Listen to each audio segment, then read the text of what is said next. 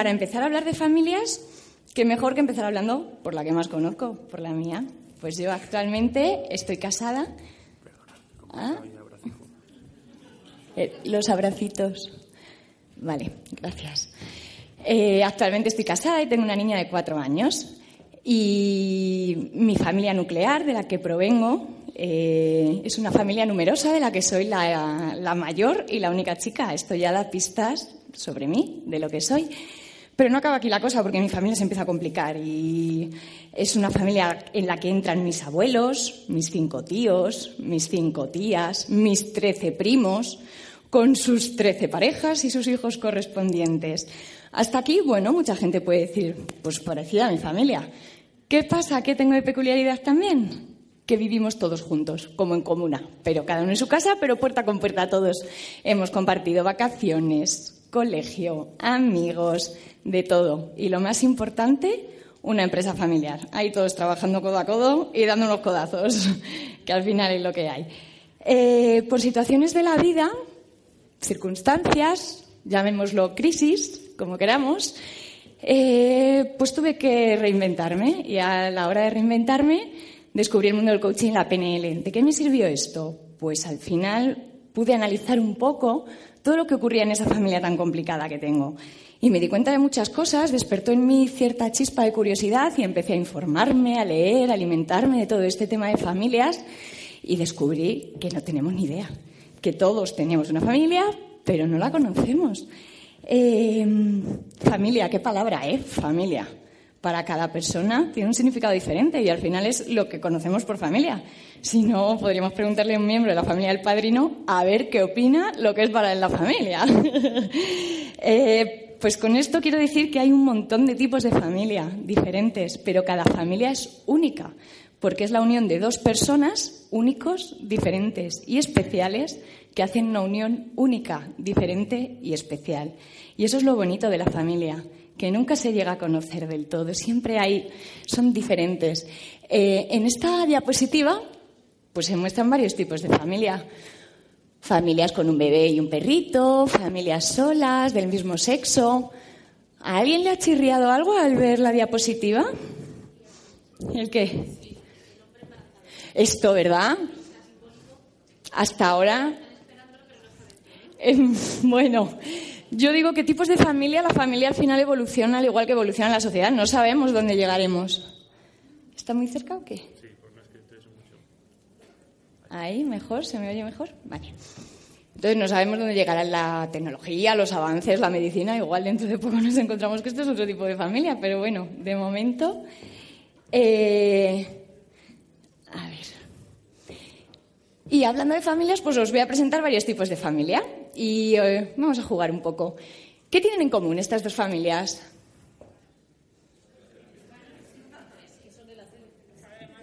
Padre-madre es una familia tradicional, lo que se viene llamando familia tradicional o podemos llamarla nuclear. Para los que la forman, no, al revés, natural para los que la forman y nuclear para los hijos, que luego formarán su familia natural. Eh, pues las familias naturales o tradicionales es eso, dos adultos que se unen para la crianza de hijos. Hoy en día, como siempre vamos a estar con la sociedad avanzando, pues no solamente tiene que ser un hombre y una mujer, hay parejas del mismo sexo que se unen y hoy en día pueden tener también familia. Em, ¿Y aquí? ¿Qué pueden tener en común? Pues lo que tienen en común, esto sería una familia extensa, porque incorporamos un miembro que vive dentro de nuestra familia, pero no tiene una línea sanguínea con la familia. En el caso del príncipe de Bel bueno, ya sabemos que es el sobrino, pero no entraría dentro de ese núcleo. Eh, por otro lado, ¿qué tienen en común estas familias? Eso es, es una familia monoparental. Las familias monoparentales pueden surgir por, varios motivos. Uno, separación, divorcio, defunción de uno de los adultos o hoy en día también inseminación artificial o adopción. O sea, estamos abiertos a todo. El tema de familias. Eh, ¿Y estas qué pueden tener en común?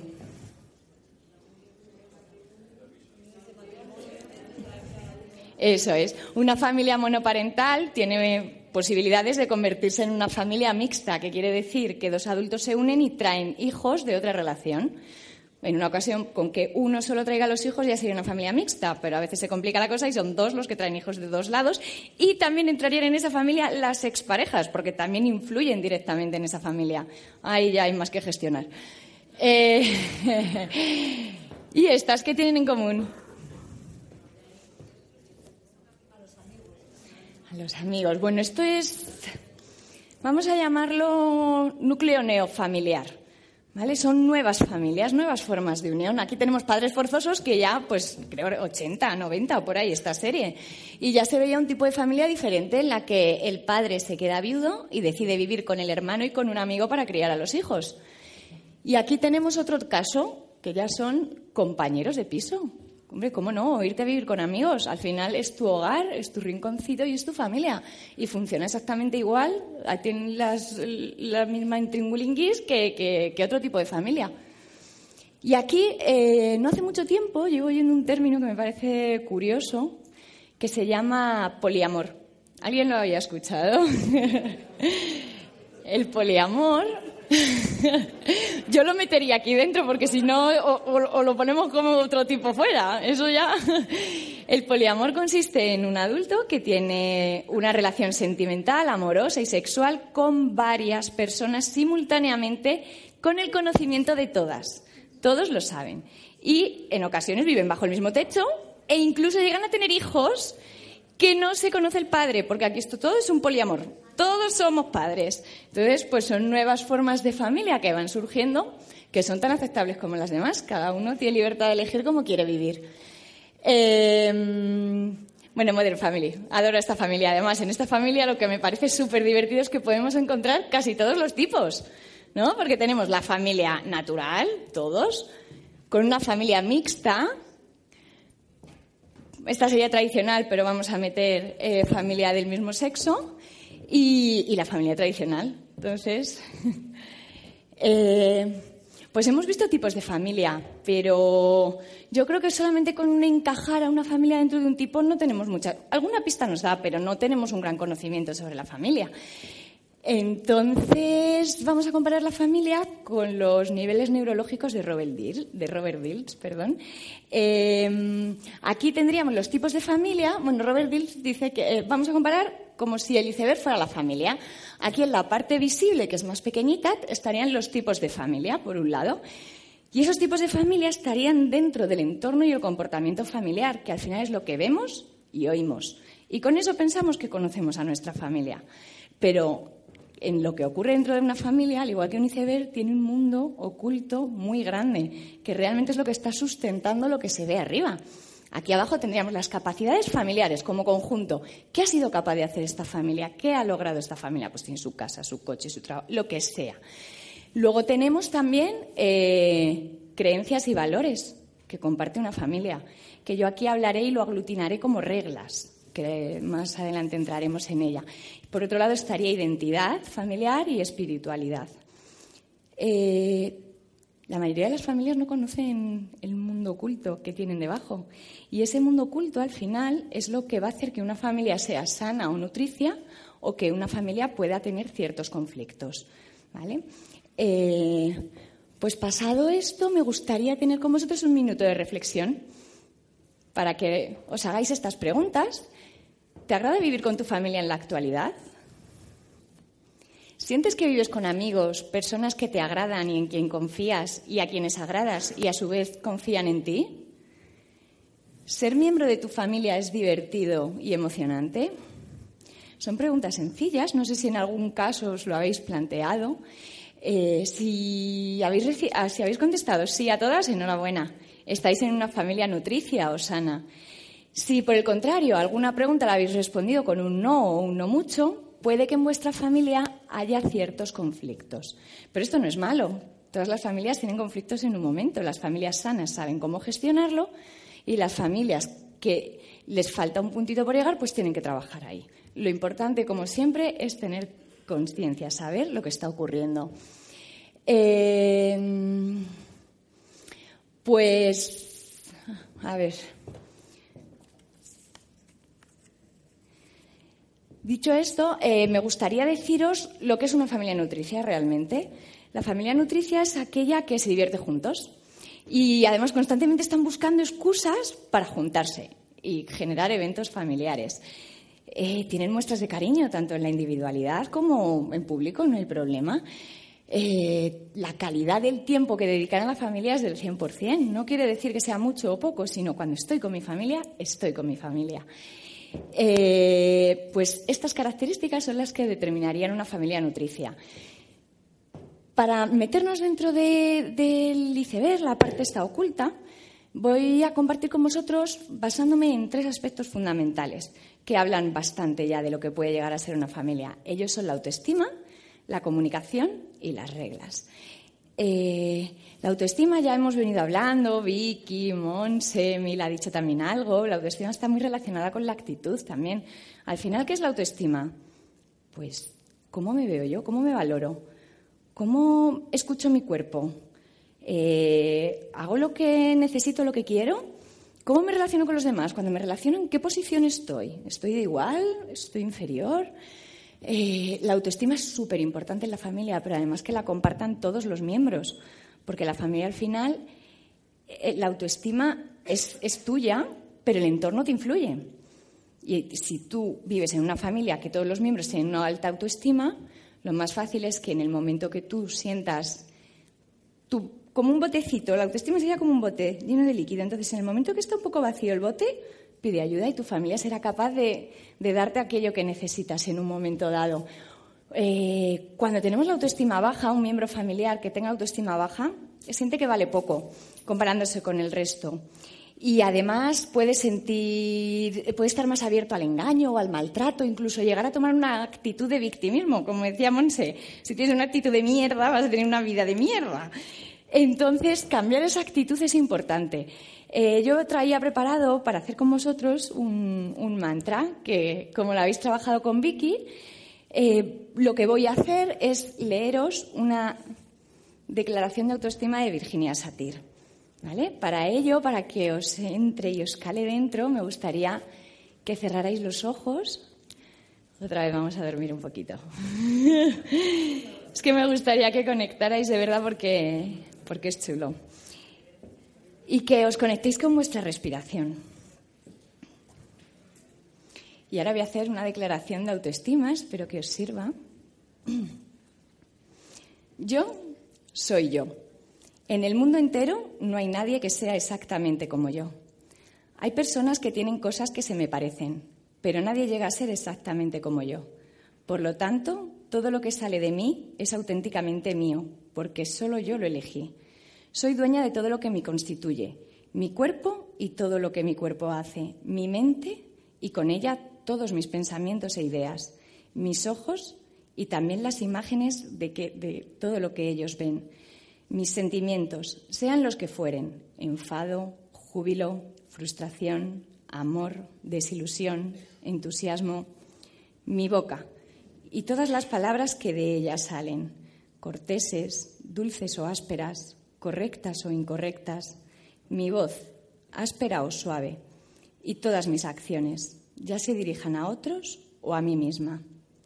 Soy dueña de mis propias fantasías, de mis sueños, mis esperanzas y mis miedos. Son míos todos mis triunfos y mis éxitos, mis fallos y mis errores. Como soy dueña de todo lo que hay en mí, puedo relacionarme íntimamente conmigo misma. Al hacerlo, puedo amarme y ser amiga de todo lo que hay en mí. Todo lo que miro y digo, cualquier cosa que exprese y haga, y todo aquello que piense y sienta en un momento dado, soy yo. Todo es auténtico y representa dónde estoy en ese momento del tiempo. Puedo ver, oír, sentir, decir y hacer. Tengo los recursos para sobrevivir, para estar próxima a los demás, para ser productiva, para encontrar sentido y orden en el mundo de las personas y las cosas que existen fuera de mí. Soy mi propia dueña y, por lo tanto, puedo hacerme a mí misma. Soy yo y estoy bien tal como estoy. Estas son unas palabras que nos regaló Cristina Satir, que quería compartir con vosotros porque me parecen maravillosas para el tema de la autoestima. Y decir también que la autoestima hemos dicho que le influye el entorno. La autoestima florece de una manera natural en un ambiente en el que cada miembro de esa familia tenga su individualidad y sea reconocida. También influye el vivir en un ambiente con amor, con sinceridad, con confianza, donde la comunicación es abierta, no hay tabús y donde las reglas son flexibles. Ahí, en ese entorno, es donde se puede empezar a desarrollar una autoestima alta, muy necesaria en la vida familiar. Comunicación. Para mí, lo hubiera puesto lo primero, pero he dicho, venga, vamos a ponerlo Para mí es importantísimo, además me fascina el tema de la comunicación. Eh, estoy hablando de familias, entonces la comunicación es muy importante en la familia, pero es muy importante en todo. Somos seres sociales, sociables. Nos necesitamos comunicar y comunicamos con todo el cuerpo, nada de con la voz, con todo el cuerpo. Comunicamos con la boca, con los ojos, porque vemos, con los oídos, Comunicamos con el cuerpo porque nos movemos, con la piel porque sentimos y tocamos. Comunicamos con la voz, con las palabras que están muy unidas también a, nuestro, a nuestra mente, a cómo funciona, a la agilidad mental que tengamos. Eh, comunicamos nuestras expectativas y nuestros miedos y nuestros sueños y comunicamos con nuestras creencias y experiencias. Al final, la comunicación es abrirte, al de enfrente. ¿Y por qué no lo percibimos? No nos damos cuenta, solamente oímos las palabras. Y encima a veces hasta ni las entendemos. ¿Qué ocurre aquí? Pues hay una teoría que a mí me encanta, que es la teoría del espejo, de, que nos la contó Frank Puselic, que dice que a la hora de comunicar, nosotros intentamos comunicar una experiencia. Él parte de la idea que me encanta, que la experiencia es neutra. No es ni buena ni mala, solo pasa. Lo que para una persona está bien, para otra está mal. Aquí, para gustos colores. Entonces, ¿qué ocurre con esa experiencia? Yo quiero comunicarla. La tengo aquí, es neutra. La subo a mis símbolos. Mis símbolos, mis recuerdos, mis otras experiencias y le doy un sentido. Y lo vuelvo a subir a mi voz para transmitirlo. La gente lo recibe, el, el receptor recibe mi mensaje que transforma y entiende con sus palabras, que baja a sus símbolos representados por sus propias experiencias. Y te contesta con sus experiencias. Es decir, lo, decía Vicky antes, hay un espejo, no nos estamos comunicando, nos estamos hablando a nosotros. Cuando te responde esa persona, tú otra vez vuelves a bajar a, a tus símbolos y a tu experiencia. Total, no está habiendo comunicación, hay que quitarlo. Quitar el espejo es muy complicado. Es complicado porque tienes que olvidarte de ti y pensar solamente en la otra persona. ¿Qué, me quiere decir? En este momento, cuando quitemos el espejo, si conseguimos hacerlo, nos vamos a dar cuenta que no me entero de nada. No me entero, porque es que la gente tampoco cuenta las cosas con detalle. Entonces, ¿qué, hace mi, mi cerebro? Mi cerebro es un músculo que necesita sobrevivir.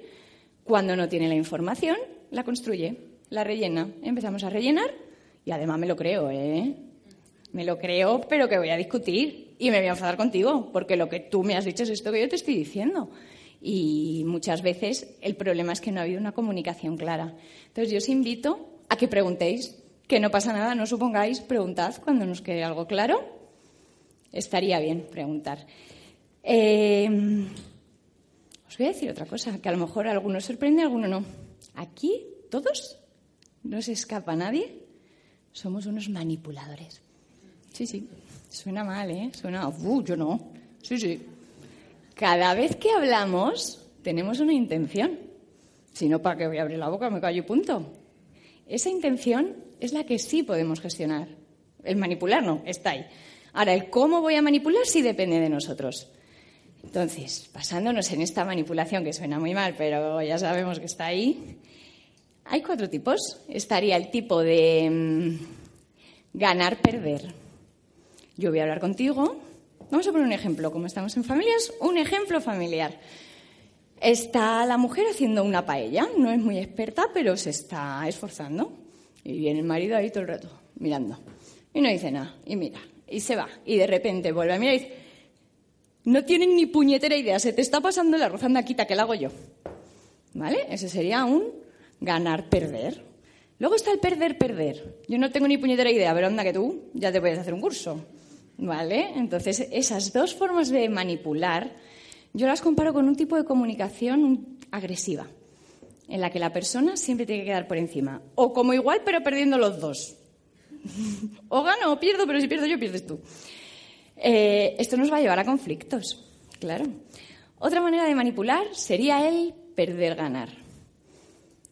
Cuando viene el marido, se te está pasando la arroz, no tiene ni puta idea. Sí, cariño, tienes razón, tú lo haces todo muy bien, me voy. Eso sería la parte de yo pierdo, tú ganas. ¿Vale? Entonces, este tipo de manipulación yo lo comparo con un tipo que sería el sumiso.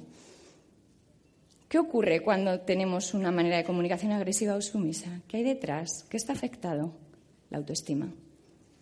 La autoestima necesitas rellenarla. Entonces, esa manera de comunicación te va a traer conflictos. ¿Cuál es la ideal que sería el cuarto tipo de manipulación?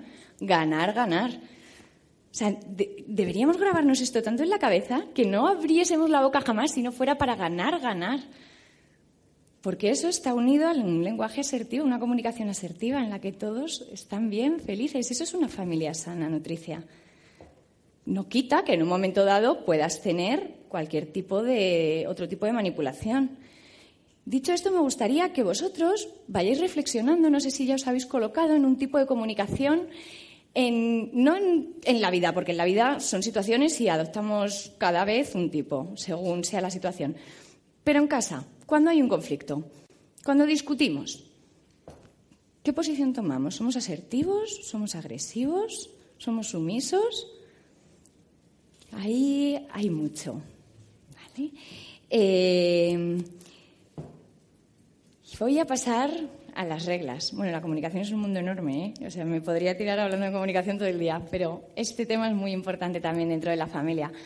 Eh, cuando empecé a investigar del tema de familias me resultó muy curioso este tema, porque todas las familias tienen unas reglas, son lo que rigen la convivencia, pero son unas reglas misteriosas, porque nadie las ha acordado, están ahí y además hay que cumplirlas.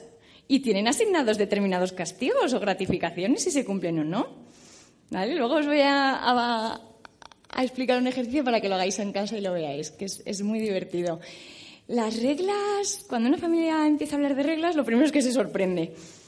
Porque es que es algo en lo que no nos hemos parado a pensar. Tienen que ver con la, tienen que ver sí del tema del dinero es lo que primero sale, las tareas del hogar o las necesidades individuales. Eh, también tiene que ver con los castigos, porque las familias se castigan un montón. Eh, el tema de las reglas a veces son tabú. A veces hay un tema en el que no se puede hablar. Y eso también puede generar conflicto, porque un niño a lo mejor tiene que preguntar por qué su abuelo se murió o por qué su mamá no está en casa o las situaciones que sean. Y es tabú. Entonces eso en un niño puede estar generando y, minando un poco su autoestima también. Las reglas están muy unidas también a, generar a, la autoestima, a los conflictos que se puedan generar. ¿Por qué? Porque una regla surge en una situación, en un acontecimiento. Por cualquier cosa que ocurre, se instaura una regla en casa. Y esa regla en ese momento sirvió, pero cinco años después puede estar haciendo daño, puede estar minando dentro, pero como no se han cuestionado, siguen estando vivas. Entonces, el ejercicio que yo os invito a que hagáis en vuestra casa es reunir a toda la familia, que puede ser un momento bonito, y reflexionar. Ir cogiendo papel y boli, ir apuntando todas las reglas que cada miembro de la familia cree que hay. Una vez que estén todas apuntadas, sin juzgar, es muy importante, simplemente anotar. Luego viene el momento de cuestionarlas. ¿Para qué sirve esta regla una a una? ¿Para qué sirve? ¿Qué resultado tengo? ¿Qué nos ha traído? ¿Me hace sentir bien? ¿A todos? Sí. ¿Cómo me hace sentir bien a mí? ¿Cuándo me hace sentir bien a ti cuando la cumples? ¿Y cuándo no la cumples tú? ¿Y cuándo no la cumplo yo? O sea, que se abra un debate, un diálogo. Una vez que están analizadas esas reglas, es el momento de que no sean misteriosas, es el momento de poner las reglas que realmente van a servir para llevar una buena convivencia en casa.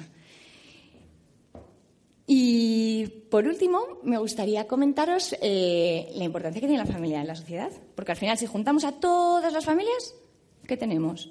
La sociedad. Está compuesta por todas las familias. Eh, y la familia influye en su entorno, claro que sí, influye en el colegio, influye en el mercado, influye en la peluquería, en su comunidad de propietarios, cómo se comporta y lo que vemos de una familia influye, por eso se generan modas, de repente todo el mundo se va de viaje a Canarias, son influencias. Y visto esto, realmente la familia somos nosotros. Si nosotros somos capaces de cambiar, de elevar nuestra autoestima, de tener una comunicación abierta, de tener unas reglas compartidas en casa y esa familia empieza a tener una convivencia sana, eso va a afectar a otras familias. Y entonces el cambio lo tenemos en nosotros. Ya somos nosotros los que decidimos qué queremos hacer. Y con esto he terminado.